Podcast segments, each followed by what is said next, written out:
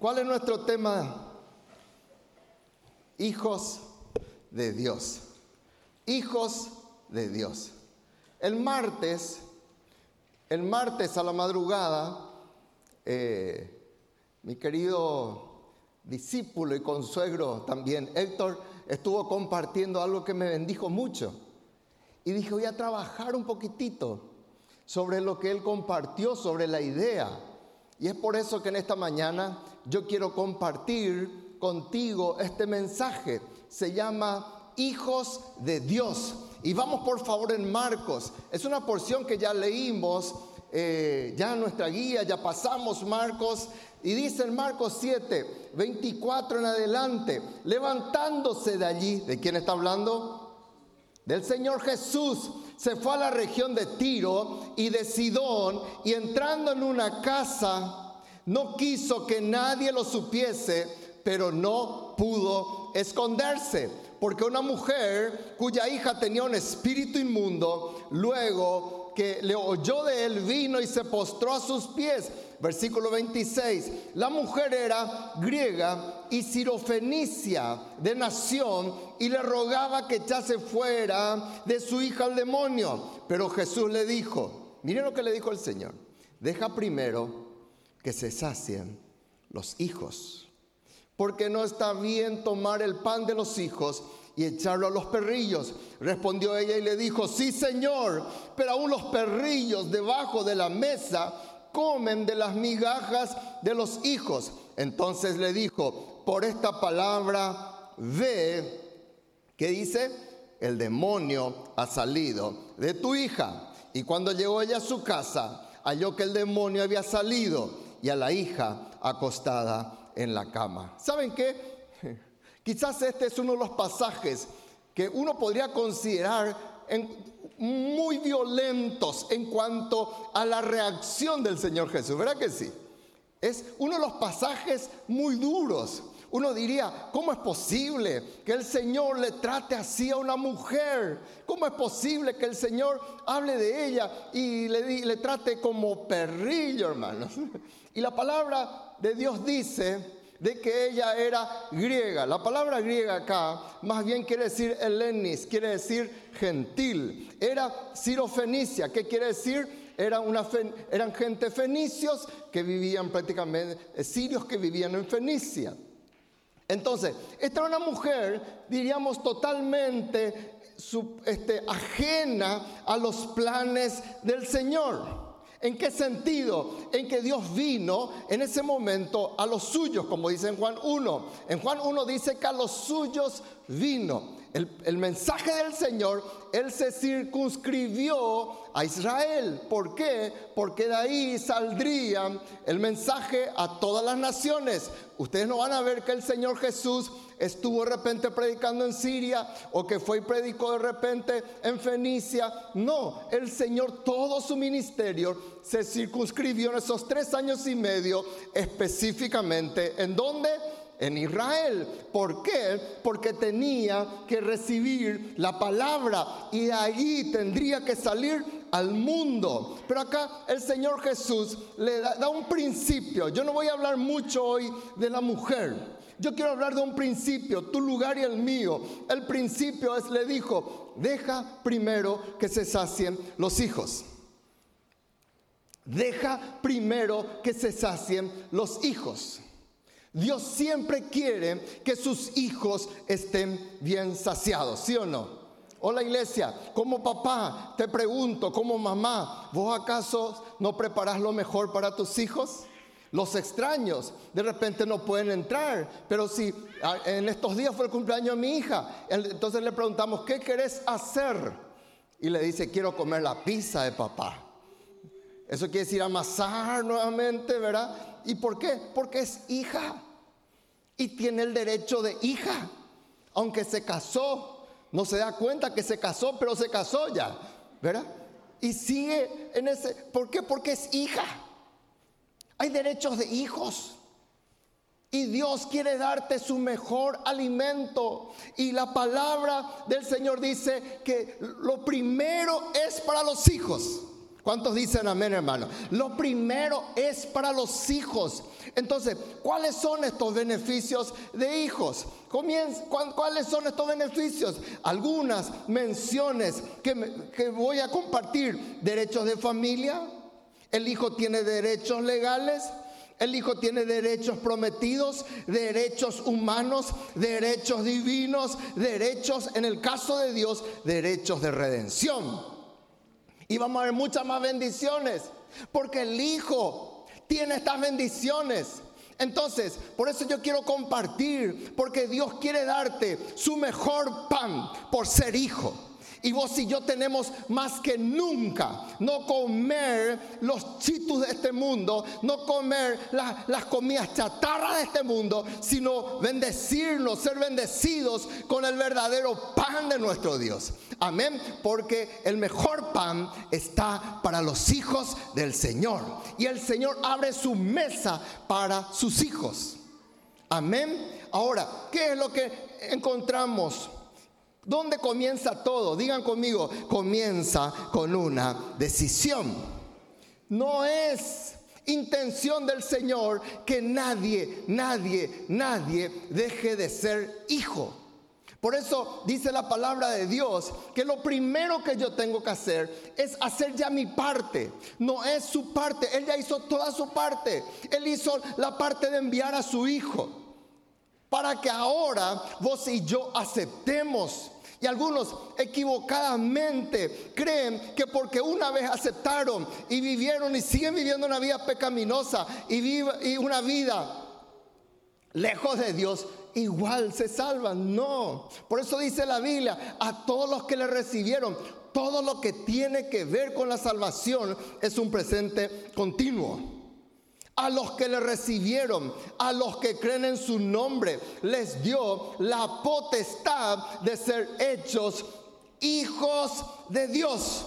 La palabra potestad que nosotros vemos ahí quiere decir exousia. Es una palabra muy fuerte. Quiere decir poder concedido. Quiere decir la libertad de poder usar ese poder. Quiere decir de que vos y yo tenemos la potestad de elegir. El ser humano es el que tiene que tomar la decisión. El que le recibe tiene la potestad. Y es como que cuando nació Mariel, lo primero que hicimos, ¿qué fue? Después de su nacimiento, fuimos para inscribirla con ese certificado de nacida vivo. Y ahí le colocamos en nuestra libreta de familia. Y en la libreta de familia dice que ella tiene nuestro apellido. Y así también cuando nosotros le recibimos a Cristo, tenemos ese poder de ser llamados hijos de Dios. Amén, hermanos. Entonces, tenemos el ejemplo de Nicodemo. Nicodemo, por ejemplo, tenía mucho conocimiento. Él era rabí, él era maestro de maestros. Y cuando se acercó a Cristo, le reconoció y dijo, vos sos rabí. Como diciendo, vos sos superior a mí. Pero Nicodemo, hasta ese momento, él no era hijo de Dios. Y él se dio cuenta, a mí me falta algo. Yo no soy hijo de Dios, yo soy meramente un religioso, yo soy meramente un tradicionalista, yo soy meramente un legalista. Y se dio cuenta de eso Nicodemo. Por eso se acercó a Jesús de noche, porque él estaba buscando ese algo que le faltaba. Y gloria a Dios que Nicodemo le recibió a Cristo, por eso le vemos después ya en la sepultura de Jesús de que él era uno de los discípulos de Jesús. Pero eso no ocurrió con el joven rico. El joven rico también le faltaba algo. Él cumplía seis mandamientos que muchos ya no cumplen. Él no fornicaba, él no adulteraba, él no robaba, él no mentía, él honraba a su padre, él honraba a su madre, una cantidad de cosas. Y él cumplía todo. Pero el cumplir todo sin tener a Cristo le hacía una persona vacía. Y por eso él se acercó y le dijo, ¿qué me falta, maestro? ¿Qué me falta? Porque él no era hijo.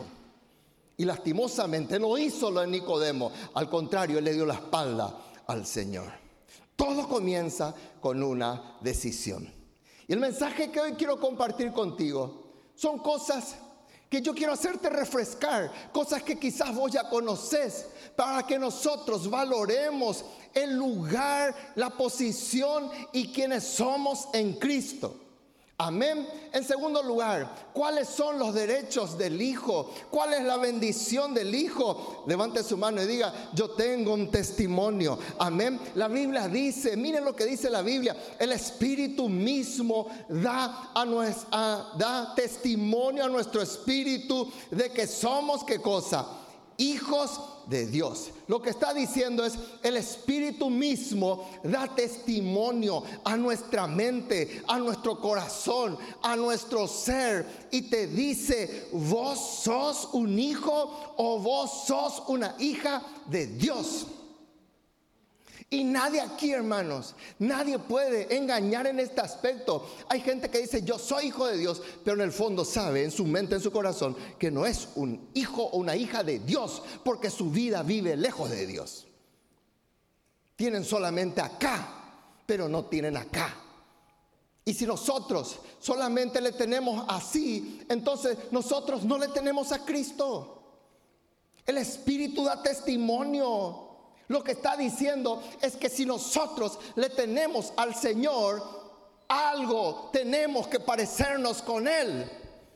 Nuestros hijos, gran parte tienen cosas de, Ruth o cosas nuestras. Porque son nuestros hijos. Algunos hasta tienen mi pie. No les voy a mostrar. Vivo ahí, pero tienen mi pie. ¿Por qué? Porque de repente son nuestros hijos. O tienen un lunar, o tienen algo que te dice, Él es tu hijo, ¿sí o no? Ella es tu hija. Cuando vos le tenés a Cristo, hay un testimonio. El testimonio es que el Espíritu mismo dice y garantiza, Él es hijo de Dios. Amén. Entonces, qué importante lo que estamos compartiendo, que nuestra mente, nuestro entendimiento, ¿cómo yo voy a decir que soy hijo de Dios si no vivo como a mi Padre le agrada? ¿Cómo yo voy a decir que soy hijo de Dios si no hago lo que a mi Padre le agrada? ¿Cómo yo voy a decir que soy hijo de Dios si no le parezco en nada a mi papá? Alguien dice, yo soy hijo de Dios y no ama a otra vida, no le interesa otra vida, no es hijo de Dios. Porque el que es hijo de Dios es apasionado por otras almas, como el Padre dio a su Hijo por amor a las almas. Esa es la raya de tigre que tiene. ¿Cómo yo puedo decir que soy hijo de Dios y me muevo en total avaricia, en desobediencia, en rebeldía? No es hijo de Dios. Porque el que es hijo de Dios vive en el temor de Dios. ¿Cuántos dicen amén, hermanos? Hay una confirmación de Dios. Dios mismo te confirma. Y el Señor Jesús tenía esa confirmación, pero el Padre vuelve a sellarlo cuando Él, en obediencia, cumpliendo la justicia, le dice a Juan, Juan, bautizame. Juan le decía, yo, ¿cómo te voy a bautizar? Vos sos el que tenés que bautizarme a mí, vos sos superior a mí. Y Jesús le dice, no, Vamos a cumplir la justicia. Vamos a darle testimonio, vamos a darle ejemplo a los de Ciudad del Este, que cuando vos le tenés a Cristo, tenés que bautizarte. Yo voy a dar el ejemplo. Y Juan entonces le bautizó. ¿Y qué pasó? Los cielos se abrieron. Se escuchó una voz que decía, vos sos mi hijo amado, en vos tengo complacencia. Y cuando tenemos ese testimonio, no entramos en crisis. Yo lo único que nunca permito y nunca dejo que alguien traiga duda es que me diga quién soy yo en el Señor. Nadie. Porque yo conozco esa voz. Amén. Y vos tenés que tener esa seguridad.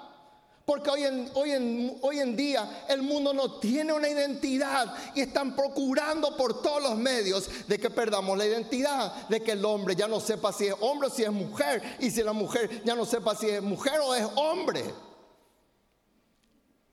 Por eso en Mateo capítulo 4, apenas el Señor terminó de recibir esa confirmación, el diablo viene para traerle duda Y ya les mencioné varias veces y le dice, si eres hijo de Dios, di que estas piedras se conviertan en pan. Y Jesús no entró en corto, Jesús no dijo, ¿será que soy hijo de Dios? No, a él ya le valía lo que escuchó el testimonio del Padre cuando los cielos se abrieron y, y él escuchó, vos sos mi hijo amado. Amén o no amén. No dejes que nadie te haga dudar de lo que sos en Dios. Tenemos ese testimonio. Y si vos sos hijo de Dios, algún parecido tenés que tener con papá.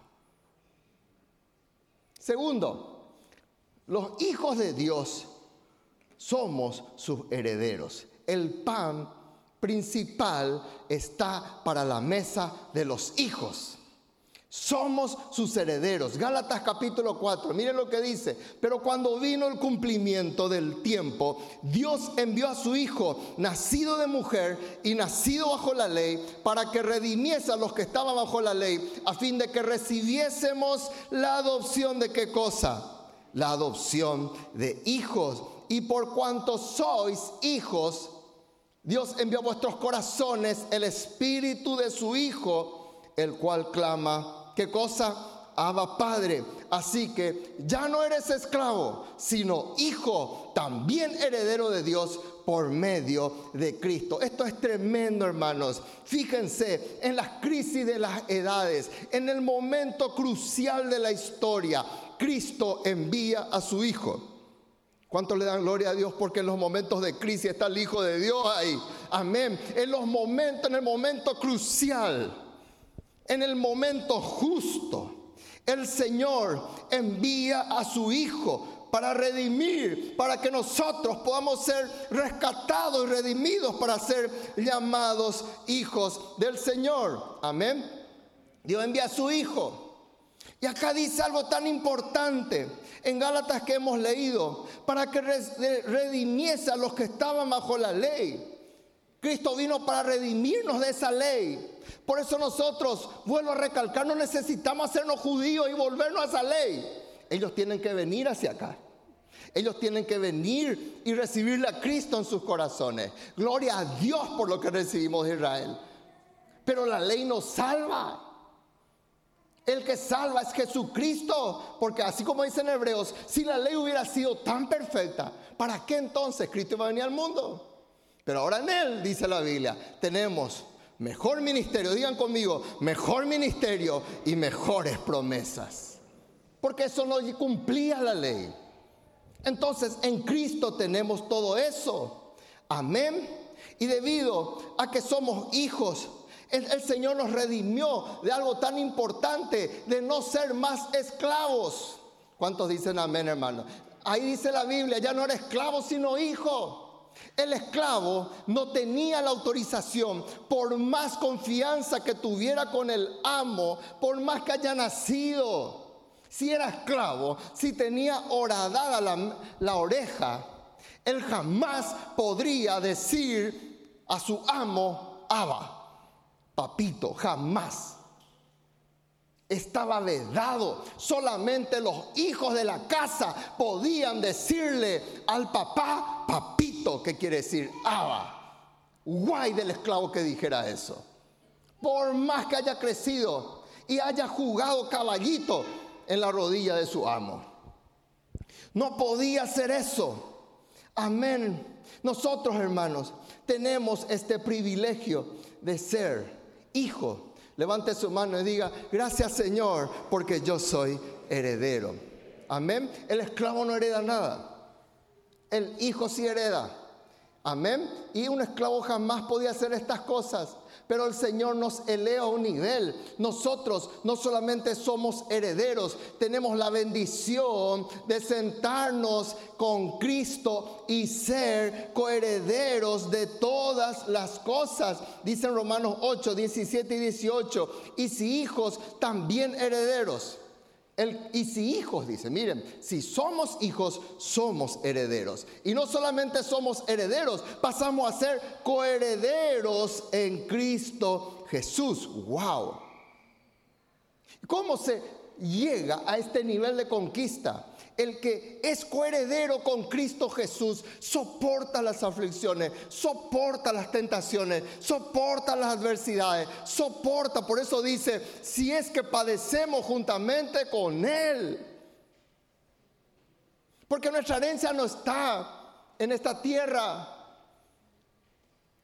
Cuando el presidente Johnson llegaba en un momento determinado, el tren estaba llegando a un, lugar, a una estación en los Estados Unidos. Y lógicamente él estaba en el vagón presidencial. Y un hombre de Dios, un misionero llamado Livingston, estaba allá atrás, en el último vagón. Él estaba llegando a su nación, volviendo. Y de repente, lógicamente en el tren, Salen todos, abren las puertas y él mira y se da cuenta que hacia allá se coloca la alfombra roja, está la banda y comienzan a tocar la marcha presidencial. Él no sabía que en el mismo tren estaba viniendo el presidente de los Estados Unidos. Él había perdido tantas cosas, había perdido su esposa, sus seres queridos. Y él venía y de repente él mira y dice, Padre, él tiene banda, él tiene gente que le recibe y yo aquí solito, no tengo nadie que me reciba. Y él escucha una voz que le dice, tranquilo, hijo mío, no llegaste a tu casa todavía. Amén porque somos coherederos con Cristo. Y él cuando escuchó eso, ahí le dio la gloria a Dios en esta estación de tren. Amén. Porque hay gente que dice, no, yo no pienso padecer, yo no pienso sufrir, yo no pienso pasar esto. ¿Quién se creen para humillarme así? ¿Quién se... No, si vos no padeces, no soy hijo. Porque el que es hijo es heredero y padece. Y gloria a Dios que Cristo por salvarnos no pensó así. Él padeció, la gente se burlaba, se mofaba, bajate de la cruz. Pero Cristo es autor y consumador. El ADN de los hijos de Dios, digan conmigo, de ser autores y consumadores. O sea que nosotros terminamos lo que comenzamos. Y dice la palabra de Dios, dice que las aflicciones del tiempo presente no son comparables a la gloria venidera, que nosotros ha de manifestarse. Los coherederos, los herederos nunca desisten del privilegio de ser hijos de Dios, no cambian eso por una aflicción de este lugar. Hola iglesia, amén. Ese es el ADN, los hijos del Señor. Porque yo sé el precio que se pagó por mi salvación. Entonces yo no me aferro si sufro, gloria a Dios. Si tengo que morir, gloria a Dios. Porque para mí el vivir es Cristo, el morir es ganancia. Pero no vivo traumado. Y no dejo que la aflicción me atormente. No dejo que nada de esto. Porque yo estoy aquí parado, sentado con Cristo Jesús como coheredero con Él. Aleluya porque yo soy heredero y coheredero con Cristo Jesús. Tenemos un ADN de conquista, somos sus herederos. Un ADN de conquista es el cuarto punto. Digan conmigo, tenemos un ADN de conquista. En Génesis 14, 14 dice la palabra del Señor. Oyó Abraham que su pariente estaba prisionero y armó a los nacidos en su casa 318 y los siguió hasta Adán. 318 nacidos en su casa, 318 hijos que tenían los derechos de la casa y se enteraron que una coalición de cinco reyes hicieron estrago y le llevaron a Lot, un pariente tilingo que tenía Abraham, pero aún así, el papá dice, vamos a rescatarle. Aunque nos traicionó, aunque nos robó, aunque nos estafó. Vamos. Y se armaron y Dios le dio la victoria porque los nacidos en casa luchan distinto, luchan por su sangre, luchan porque aman. No son mercenarios. ¿Qué es un mercenario? Mercenario es un soldado pagado, pero el que es nacido en casa, el que es hijo de la casa, lucha y defiende su casa con uñas y dientes si hace falta. Amén, porque es su casa, es su familia, es hijo. Y los hijos nacidos en casa tienen un ADN de conquista. ¿Cuánto dicen amén? Por eso los hijos del Señor no vivimos en temor. Nosotros vamos para conquistar. Y si tenemos que entrar en UTI para orar por enfermos, entramos. Que nos pongan, no importa. El uniforme de astronauta, como le llamo yo. Pero entramos y oramos en el nombre de Jesús. Porque tenemos ese ADN de conquista. Amén o no amén, iglesia. Em, eh, yo creo que así como el vehículo, de repente tenemos que meter un poco nuestra barra y ver cómo está nuestro nivel de aceite espiritual. Porque tenemos que cambiar nuestra óptica. Los nacidos en casa eran eh, prácticamente los discípulos, los hijos de Abraham. Ellos no eran guerreros. Ellos eran agricultores, ellos eran ganaderos, pero cuando tenían que ponerse las pilas, para ir a luchar, cambiaron sus asadas, cambiaron por lanzas y Dios le dio una gran victoria. ¿Cuántos dicen amén, hermano? David, porque era, es hijo de Dios, los otros no eran, los otros eran los cobardes, incluyendo a Saúl. Pero el hijo de Dios dice: ¿Cómo le van a ofender así a mi papá? ¿Cómo le van a hablar así a mi Padre Celestial? ¿Cómo van a ofender al Dios de Israel? Yo le voy a enfrentar y yo le voy a tumbar. Aunque las probabilidades, aunque él tenga 99% de probabilidad de victoria y humanamente yo tenga el 1%, con ese 1% en Dios yo le tumbaré, yo le cortaré la cabeza y daré de comer su cuerpo a las aves del cielo. Porque los hijos del Señor tienen el ADN de victoria. El que no es hijo de Dios es un pirepenerí todo le asusta. Ay, no, pastor. Por favor, no, pastor. Pero los que son hijos de Dios tienen el ADN de victoria. Amén. Y por último, gloria a Dios. Levante su mano y diga, tenemos un gran porvenir. Tenemos un gran porvenir.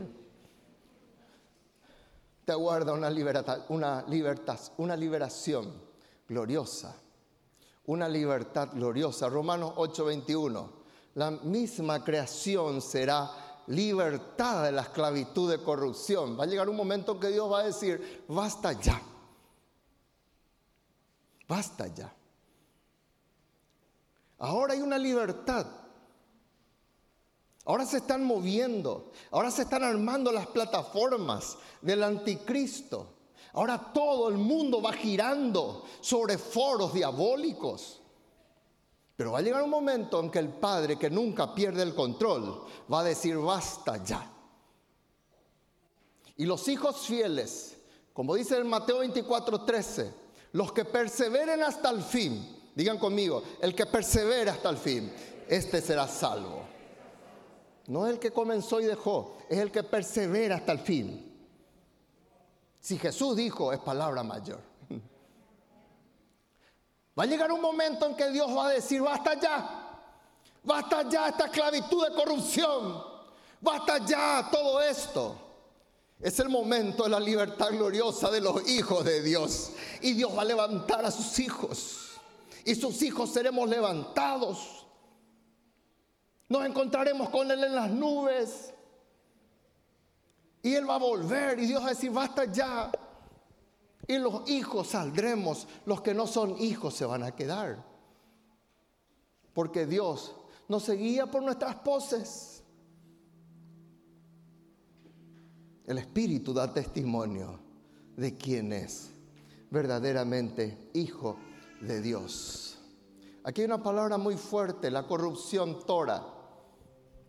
En griego Habla de la corrupción moral, de la ruina. Todo eso abarca esta palabra. ¿Cuántos creen que hay todo esto hoy en día. Estamos hablando con Ramón, hay que hablar un poco más de la corrupción. Corrupción moral, ruina, depravación, maldad. ¿Cuánto creen que hay todo esto suelto? Esto quiere decir, esta palabra que mencionó el apóstol, de la esclavitud del Torah, de la corrupción, también traducido, todo aquello que viene para destruir y ser destruido. Vos y yo vamos a ser limpios, rescatados, levantados en el nombre de Jesús. Y termino con esto, hermanos. ¿Saben qué? Esto es más glorioso todavía. Vos y yo no éramos hijos. Vos y yo éramos los perrillos.